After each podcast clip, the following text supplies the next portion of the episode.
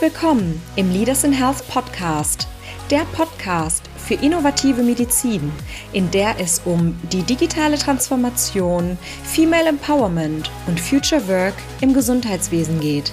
Ich bin Dilan. Und ich bin Linda. Wir sind zwei Ärztinnen, kommen aber aus zwei völlig unterschiedlichen Bereichen. Dilan ist Gründerin ihres eigenen Startups und ich bin als Ärztin in der Klinik tätig. Wir wollen durch unsere Events das Gesundheitswesen mitgestalten und über aktuelle Themen wie Arbeitsbedingungen und Gleichberechtigung in der Medizin diskutieren. Dazu bringen wir Ärztinnen und Ärzte digital zusammen und stärken das Bewusstsein für ein zeitgemäßes Mindset in der Ärzteschaft. Wir veranstalten regelmäßige Online-Events. Dieser Podcast gibt weitere Hintergründe und Informationen zu diesen Themen. Und bevor es jetzt zum Interview geht, noch eine kleine Info für dich vorab. Meine Stimme kennst du noch nicht. Ich bin Caroline, ebenfalls Ärztin und normalerweise Host vom MedPower Podcast. Und ich durfte Dilan und Linda zum ersten Event von Leaders in Health unterstützen und durfte da die Panel-Diskussion führen. Und von daher habe ich mich natürlich auch sehr gefreut, dass ich einen Teil der Interviews führen durfte. So ist zum Beispiel auch das kommende Interview von mir und ich wünsche dir ganz viel Spaß dabei.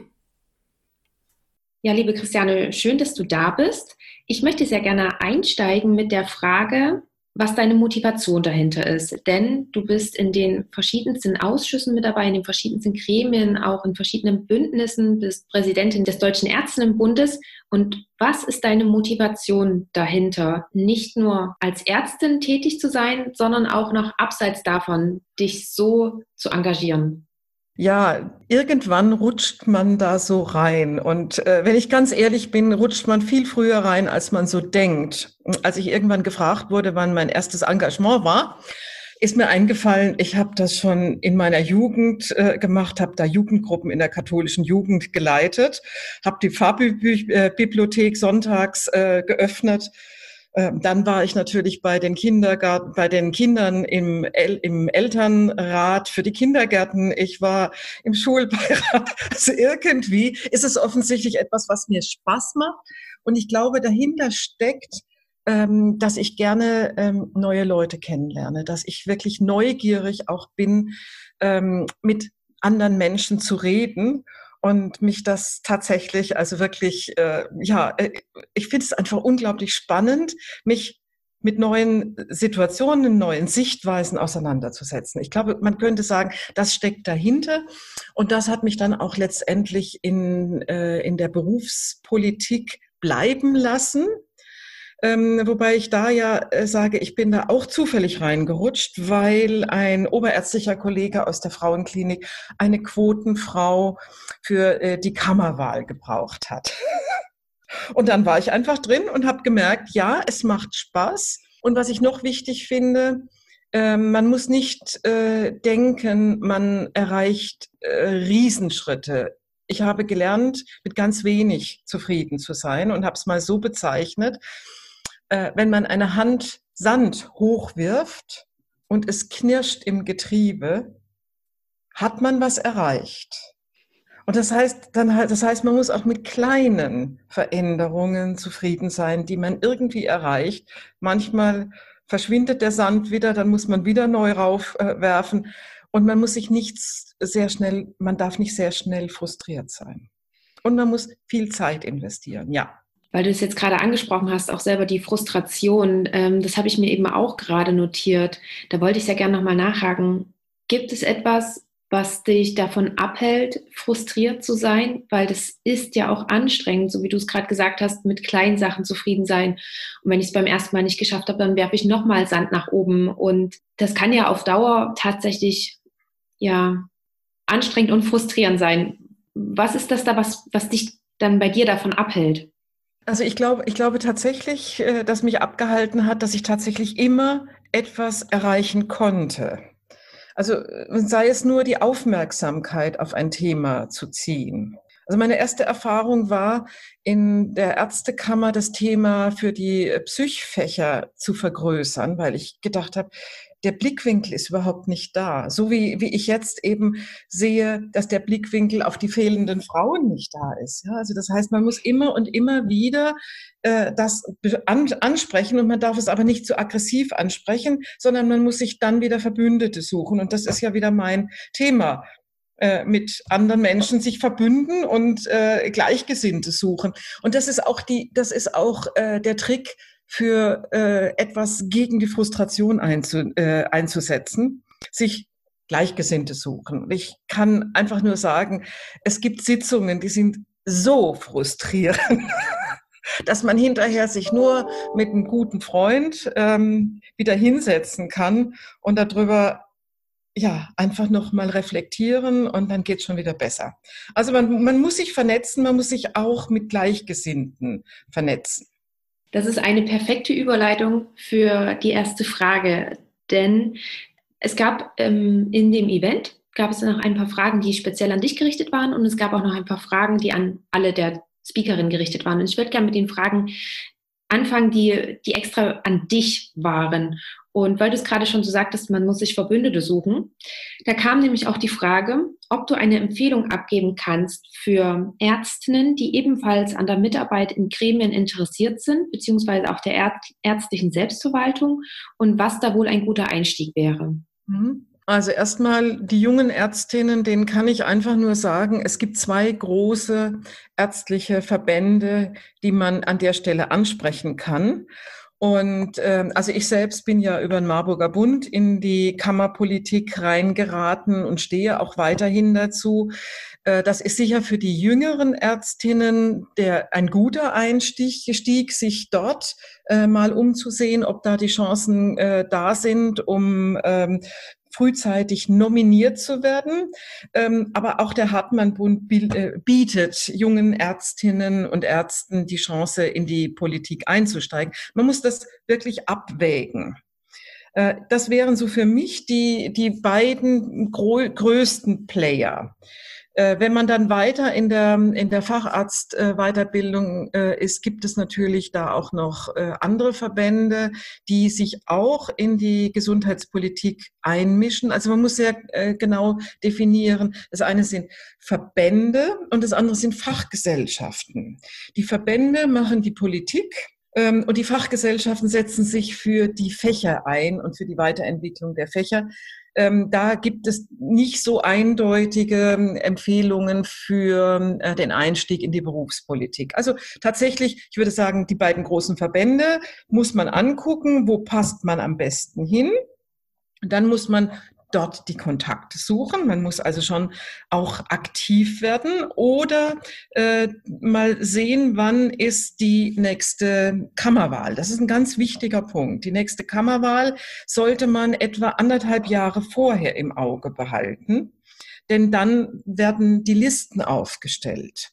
Und man sollte sich dann tatsächlich, wenn man darauf will, aktiv darum kümmern, dass man genau über diese Verbände, man muss gucken, wer es stellt Listen auf. Das ist also grundsätzlich in allen ähm, Kammern ist es der Marburger Bund, mal regional, mal überregional. Beim Hartmann-Bund bin ich nicht ganz so informiert, äh, ob der überall auftritt. Also bei uns in Nordrhein äh, wird er nicht unter dem Namen Hartmann-Bund ähm, äh, sozusagen geführt, sondern das ist eine Liste der Niedergelassenen, wo der Hartmann-Bund mit drin ist. Also das ist nicht ganz so eindeutig.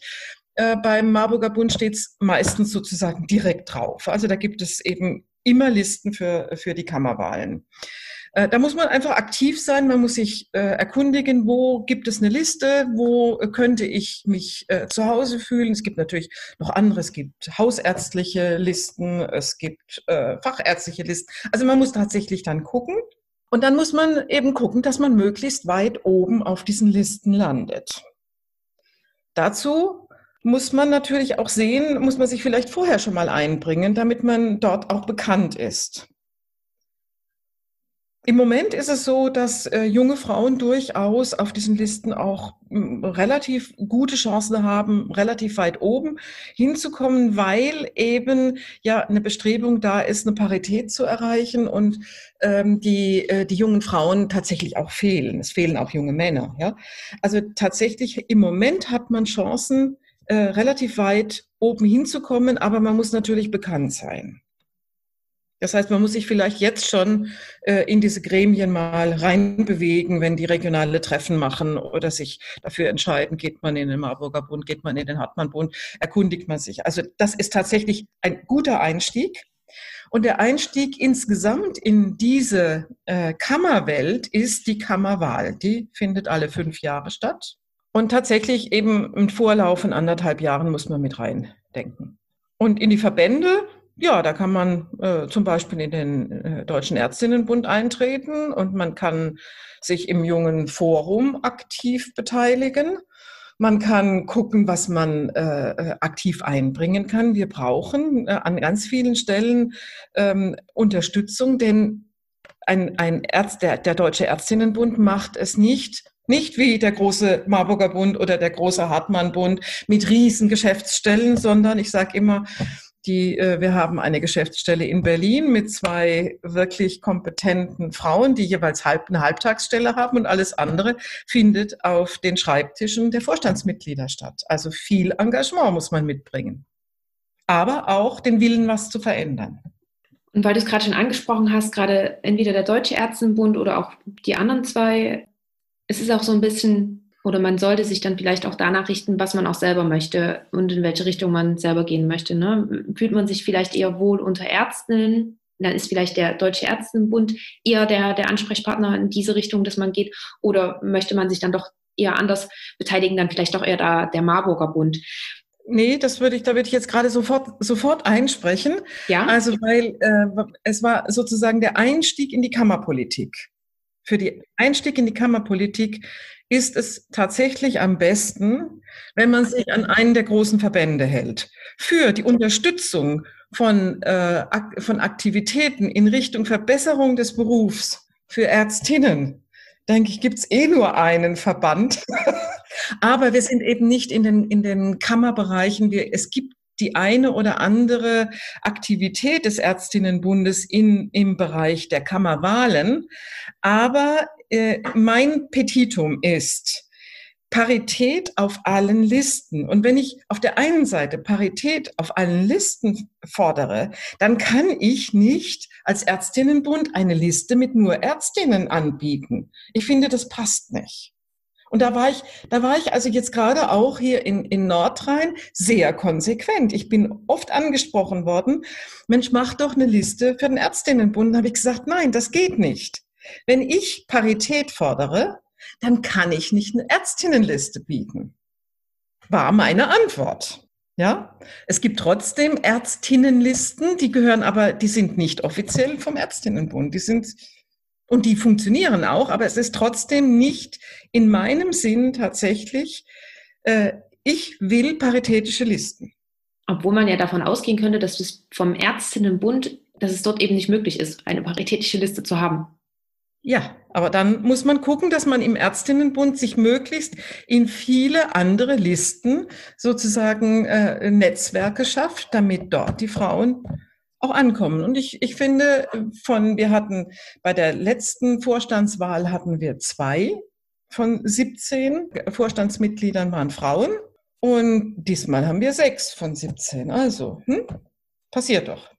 Es geht vorwärts. Mm, um nochmal kurz auf diese Frage zurückzukommen, inwiefern siehst du die Landesärztekammern als Möglichkeit, sich irgendwie zu engagieren? Naja, also die äh, Landesärztekammern haben haben hoheitliche Aufgaben, die vom Staat übertragen werden an die Ärztekammern. Dazu gehört die Ausgestaltung der Berufsordnung. Dazu gehört die Ausgestaltung der Weiterbildungsordnung. Dazu gehören ähm, ganz viele andere kleine Aspekte, äh, die Beteiligung, also das ist unterschiedlich regional, Beteiligung an der Krankenhausplanung und, und, und. Wir dürfen äh, als äh, Ärztekammern äh, Empfehlungen für die Weiter, die Approbationsordnung geben. Wir werden gehört bei der Krankenhausplanung, selbst wenn wir keinen offiziellen Part haben.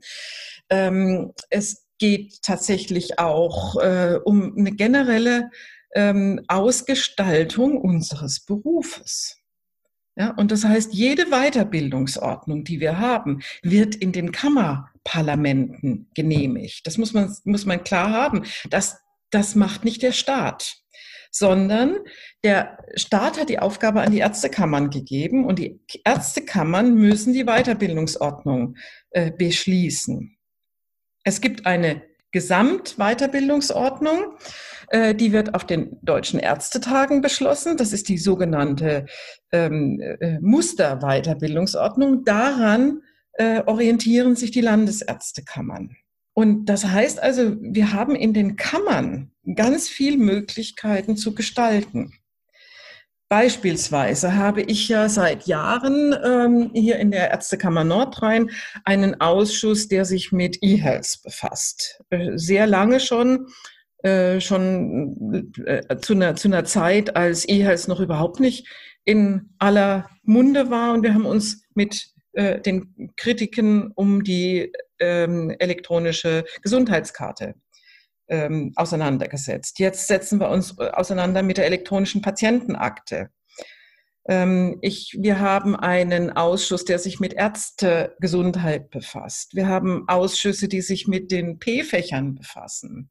Ja, also das sind nur ein kleiner. Dann haben wir Ausschüsse, die die Weiterbildungsordnung weiterentwickeln, die sich damit befassen, wer kann zu einer Prüfung, äh, Weiterbildungsprüfung zugelassen werden. Wie muss man, was muss man an der Berufsordnung verändern? Also zum Beispiel das Fernbehandlungsverbot, das ist, ist eigentlich jahrelang in den Kammern diskutiert worden, bis es dann in der Musterberufsordnung auf dem Ärztetag verändert wurde und dann wieder zurück in die Kammern gespiegelt wurde. Also ich glaube, das ist jetzt zu viel, das hier zu bringen. Ähm, wenn ich mich richtig erinnere, gibt es demnächst eine äh, beim Jungen Forum eine Videoveranstaltung, wo ich mich mit diesem Thema dann etwas mehr befasse.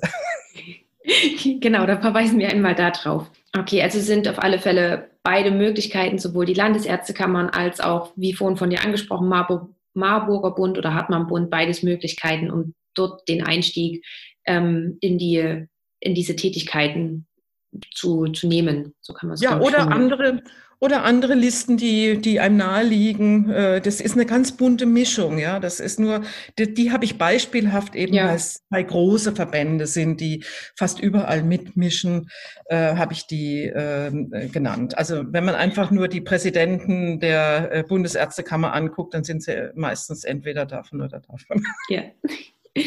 Mm, die nächste Frage geht dann in Richtung Klinikbereich und da in Richtung Arbeitszeiten. Und der Deutsche Ärztebund zum Beispiel fordert ja auch humanere Arbeitszeiten, flexiblere Arbeitszeitmodelle für eine bessere Work-Life-Balance Work und auch die kritische Auseinandersetzung der Rollenverteilungsmodelle. Die Frage war, wie können wir, ich denke, wie können wir Ärztinnen diese Forderung unterstützen? Ja, also erstmal sollten wir lernen, nicht immer Ja und Amen zu sagen, wenn äh, die Klinikverwaltung uns noch mehr Arbeit aufgibt. Das heißt, noch mehr Arbeit aufgibt, heißt zum Beispiel, wenn die Kollegin gerade mal äh, krank ist oder der Kollege krank ist, wenn die Kollegin schwanger ist und es wird keine Nachbesetzung.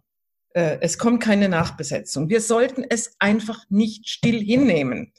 Ja, wir sind gewohnt, Arbeitstiere zu sein und wir, wir machen im Grunde genommen dann das, weil wir im Sinne der Patientinnen und Patienten arbeiten und die nicht ähm, verraten wollen, so kann man es, glaube ich, sagen, arbeiten wir. Wir sind Arbeitstiere. So, zumindest sollte man das öffentlich machen an die Klinikverwaltung und sagen, ja, hier wird jetzt gerade die Arbeit von jemandem anders auf uns alle verteilt.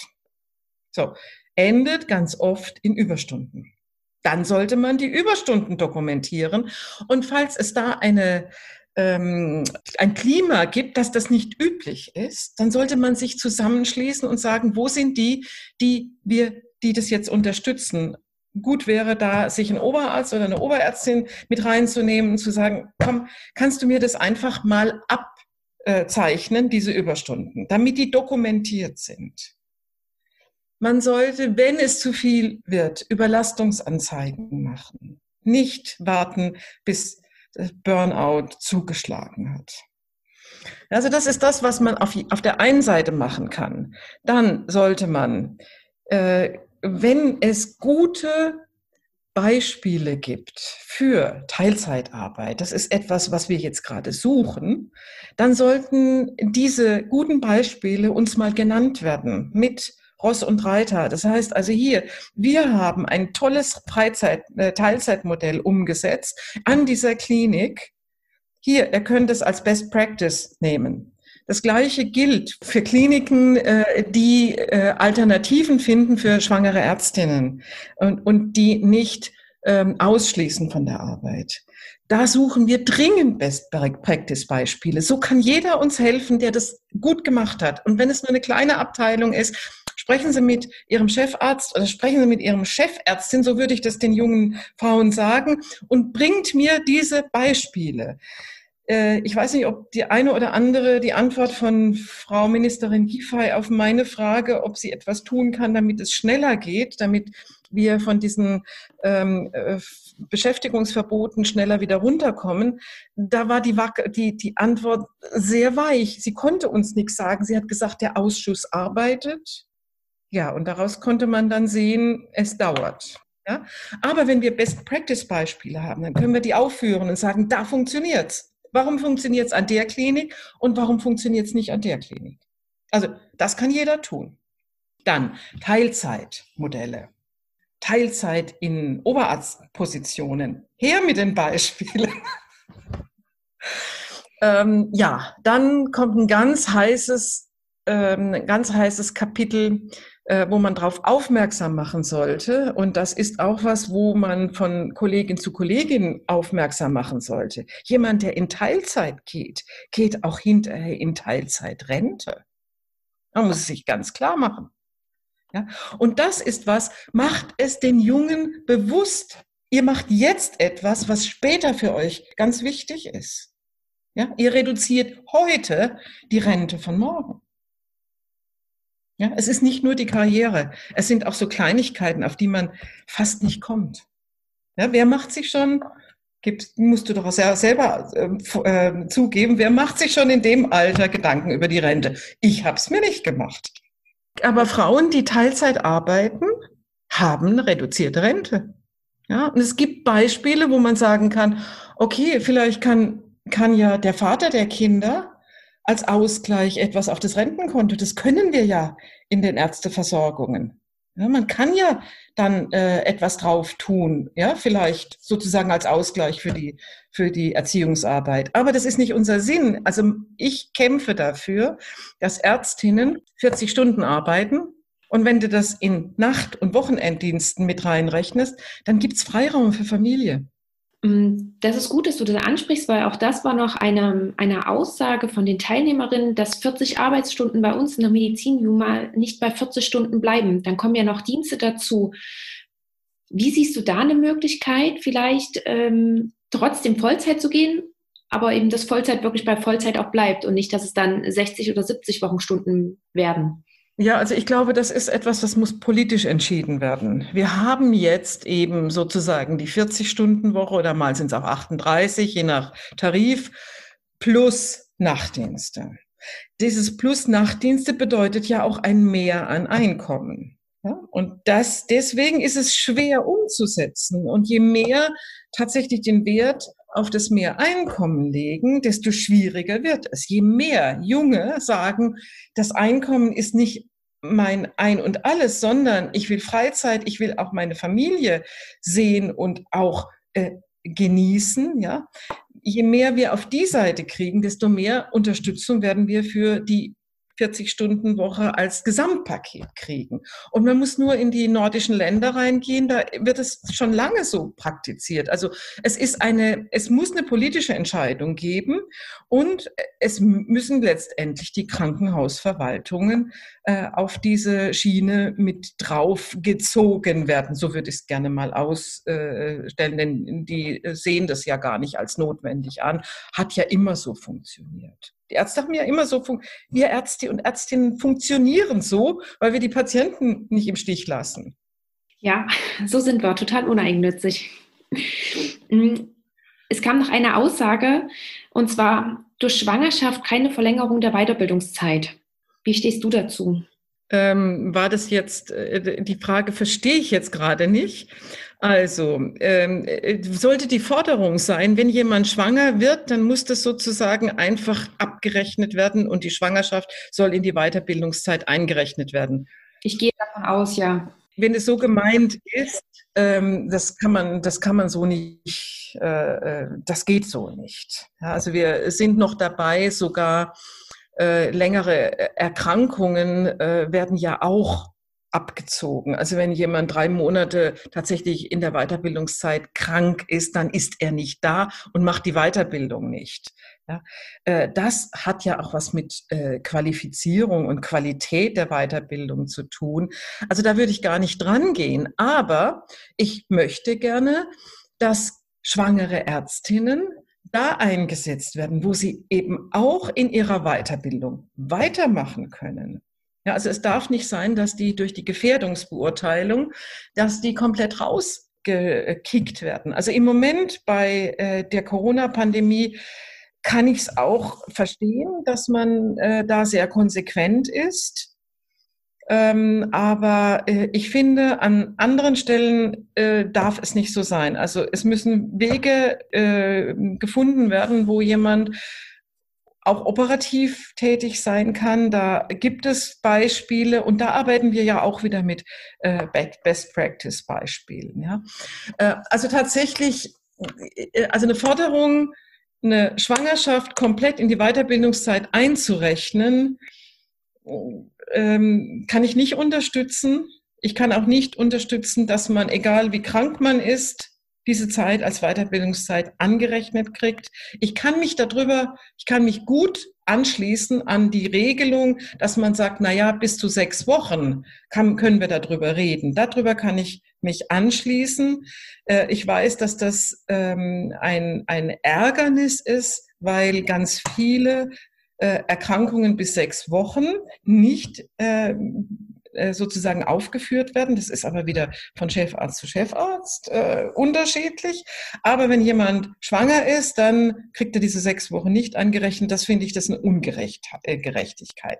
Aber das ist einfach so zu sagen, ist wieder schwierig, denn eigentlich darf jeder Krankheitstag in, der, in den jeweiligen Weiterbildungsordnung jeweils, wie es ist, nicht angerechnet werden, wird aber sehr großzügig gehandhabt. Und diese Großzügigkeit haben wir bei der Schwangerschaft noch nicht. Also es wäre viel besser, wir gucken, dass die schwangeren Ärztinnen in ihrem Bereich, im Bereich der Weiterbildung weiterarbeiten können. Okay. Ähm, und dann würde ich jetzt gerne noch einen, einen Switch machen zu den anderen Fragen. Und das geht jetzt eher allgemein und vor allen Dingen auch im Thema Führung. Und da ist die erste Frage, welche Vorbilder haben dich inspiriert und vielleicht auch begleitet? Hm.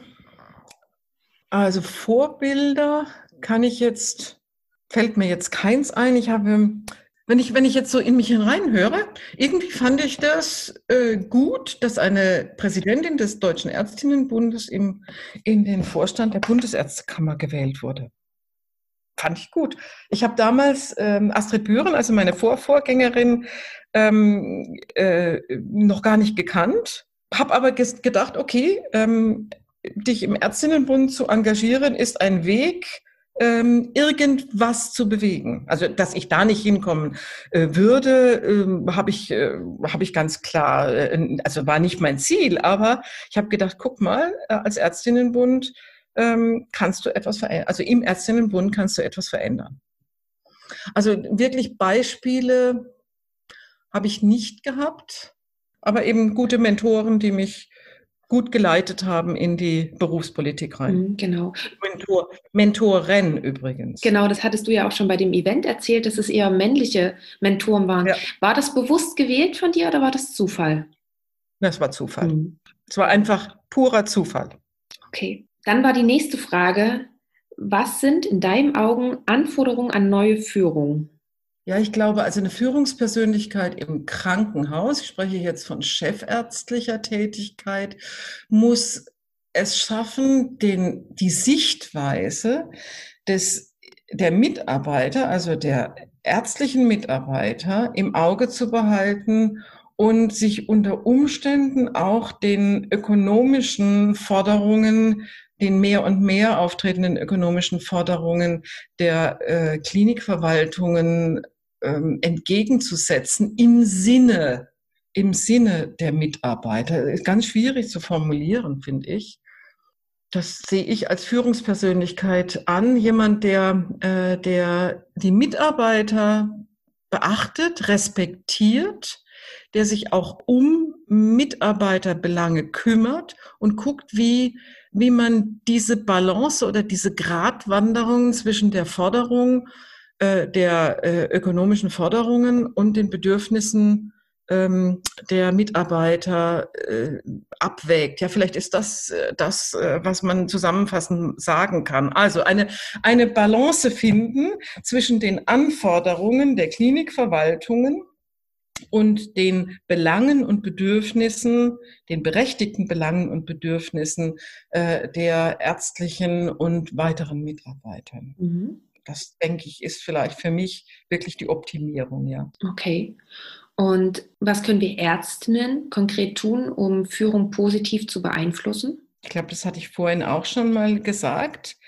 Wir sollten es nicht stillschweigend hinnehmen, wenn wir unter Druck geraten. Wir sollten insbesondere, äh, wenn traumatische Erlebnisse im, mit Patientinnen und Patienten passieren, sollten wir Hilfe einfordern.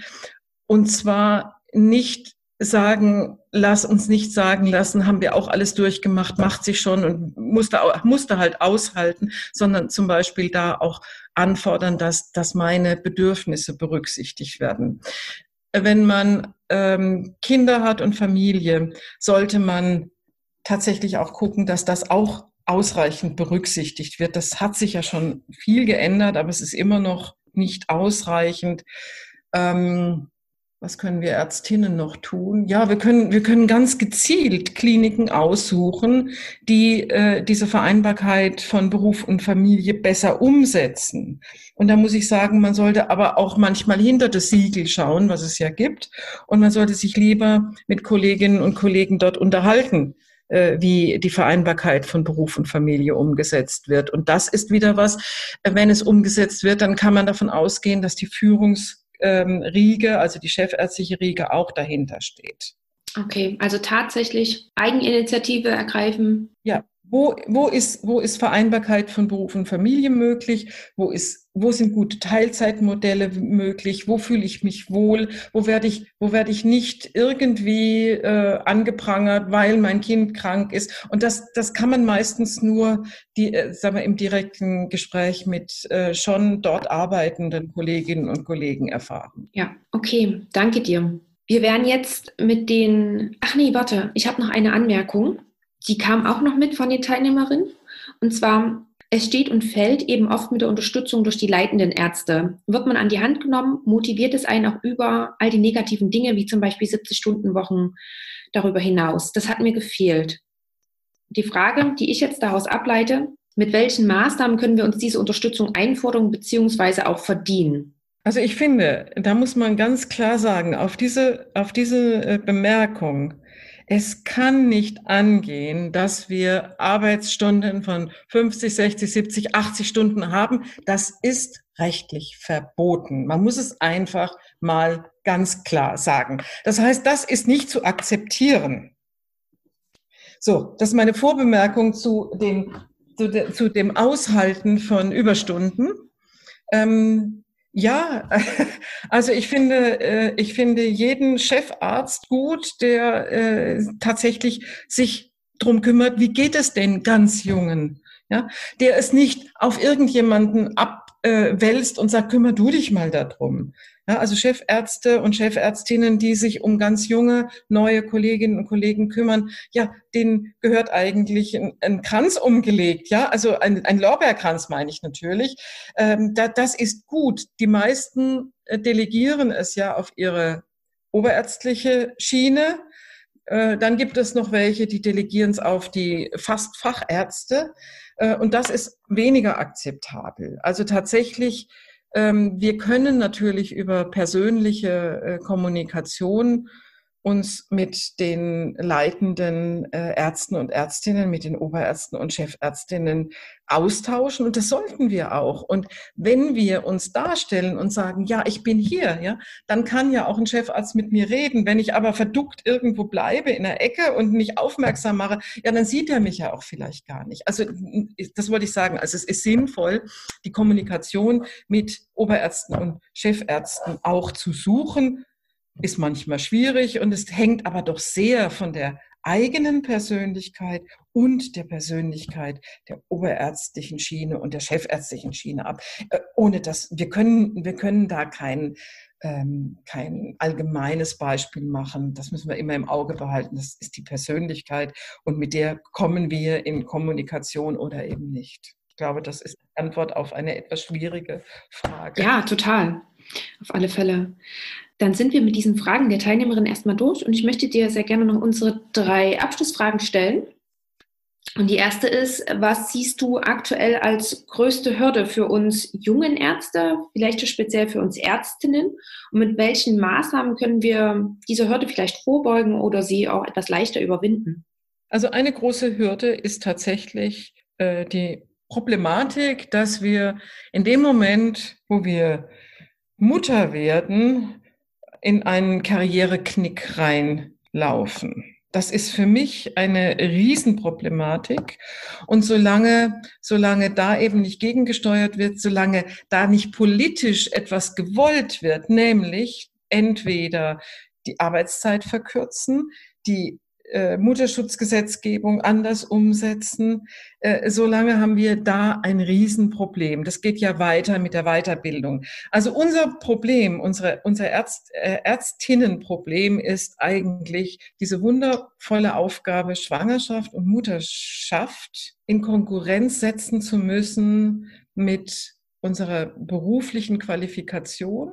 Und dadurch, dass wir damit alles nach hinten schieben, laufen die Männer karrieremäßig an uns vorbei und das wird nie wieder eingeholt. Ein Riesenproblem. Was können wir tun? Habe ich vorhin schon gesagt. Bringt uns alle Beispiele, die wir haben, damit wir an der Stelle weiterarbeiten können. Dann, was können wir noch tun? Das, was wir auch schon seit Jahren auf Ärztetagen fordern. Qualifizierung, Qualifikation vor starren Weiterbildungszeiten. Das heißt also äh, nicht sechs Jahre, äh, sondern wer halt die Qualifikation aus, wie, wie auch immer wir sie, wir sie nachprüfen können. Es muss die Qualität gewährleistet sein, aber vielleicht ist es, ist es auch möglich, unter sechs Jahren eine Facharztqualifikation zu bekommen. Daran arbeiten wir, ich würde sagen, auch schon ein paar Jahrzehnte. Am Anfang der Weiterbildungsordnung sah es so aus, als würden wir da in die Richtung gehen. Es ist dann doch wieder sehr in die Zeitschiene reingeraten. Ein bisschen aufgeweicht ist es. Daran muss man weiterarbeiten. Und eben an der Forderung, äh, eine 40-Stunden-Woche inklusiv Nacht- und Wochenenddiensten in die Weiterbildungszeit einzurechnen. Ein ganz wichtiger Punkt. Okay, Dankeschön. Was denkst du, inwiefern sich die Medizin verändern wird und wie können wir diesen Wandel aktiv mitgestalten? Also äh, es ist natürlich so, dass äh, sich die Medizin in den nächsten Jahren noch mehr in Richtung ähm, dahingehend verändert, dass die Niederlassung vielleicht nicht mehr ganz so attraktiv ist. Das ist eine Folge von einer Propaganda, die wir äh, in den letzten 20, 25 Jahren gehört haben. Und da ging es immer darum, den jungen Frauen irgendwie klarzumachen, dass angestellte Tätigkeit sozusagen für Familie das Nonplusultra ist. Sehe ich völlig anders.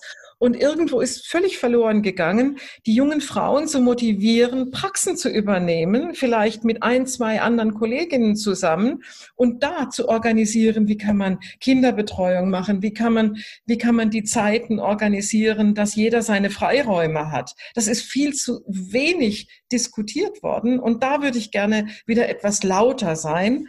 Äh, geht in die Selbstständigkeit rein. Lasst euch nicht äh, vernebeln, Angestellten-Tätigkeit sei das Nonplusultra. Ja, das ist es nicht. Ähm, also das wird, das wird sich ändern, insbesondere wenn man jetzt die nächste Welle der Praxisaufgaben, äh, die e-, eben hauptsächlich noch von älteren Kollegen äh, jetzt geführt werden, die kommt. Und danach wird sich noch mal drastisch etwas verändern. Das ist die Veränderung, die wir meistern müssen. Aber ich bin ganz zuversichtlich, dass äh, die Veränderung, dass mehr Frauen in die äh, Versorgung reinkommen, auch in die niederlassende Versorgung, äh, ja auch was Positives hat. Denn es gibt ja Untersuchungen, dass dieser ganzheitliche Blick der Frauen tatsächlich zum Beispiel bei chronischen Patientinnen und Patienten durchaus ein besseres Ergebnis zeigt. Ja, also das heißt, wir, wir Frauen machen vielleicht eine andere Medizin. Das muss uns auch klar sein. Ähm, das ist sicher eine, äh, eine Veränderung, die durchaus positiv ist. Und jetzt kommt eine harte Forderung. Ähm, wir müssen genauso wie junge Ärzte, wenn wir in die Niederlassung gehen, auch bereit sein, mal etwas außerhalb der großen Städte und Ballungsräume uns niederzulassen. Und vielleicht müssen wir an der Stelle äh, andere Konzepte für die Notdienste finden, denn ich glaube, das ist das, was was äh, die jungen Ärztinnen und Ärzte nicht mehr wollen. Also diese ständige Bereitschaft äh, außerhalb äh, der Praxiszeiten. Und ich glaube, an der Stelle muss man etwas tun. Ja, aber ich glaube, das ist ein Problem. Auch das muss politisch äh, äh, gesehen werden, denn es geht ja nicht, dass ganze Landstriche auf einmal ohne ärztliche äh, Praxis sind. Wobei im Rahmen der Telemedizin sich natürlich einiges verändert und trotzdem ist die Präsenzmedizin immer noch das, was man erstreben sollte. Und Telemedizin ist ein Zusatz. Ähm, ähm, ja.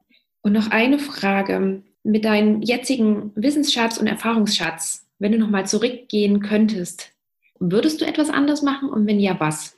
Ja, ich würde früher in die Berufspolitik einsteigen. Ich würde es bewusst tun. Ja, ich würde mich vielleicht sogar politisch engagieren, würde ich auch wahrscheinlich tun mit meinem jetzigen Erfahrungsschatz.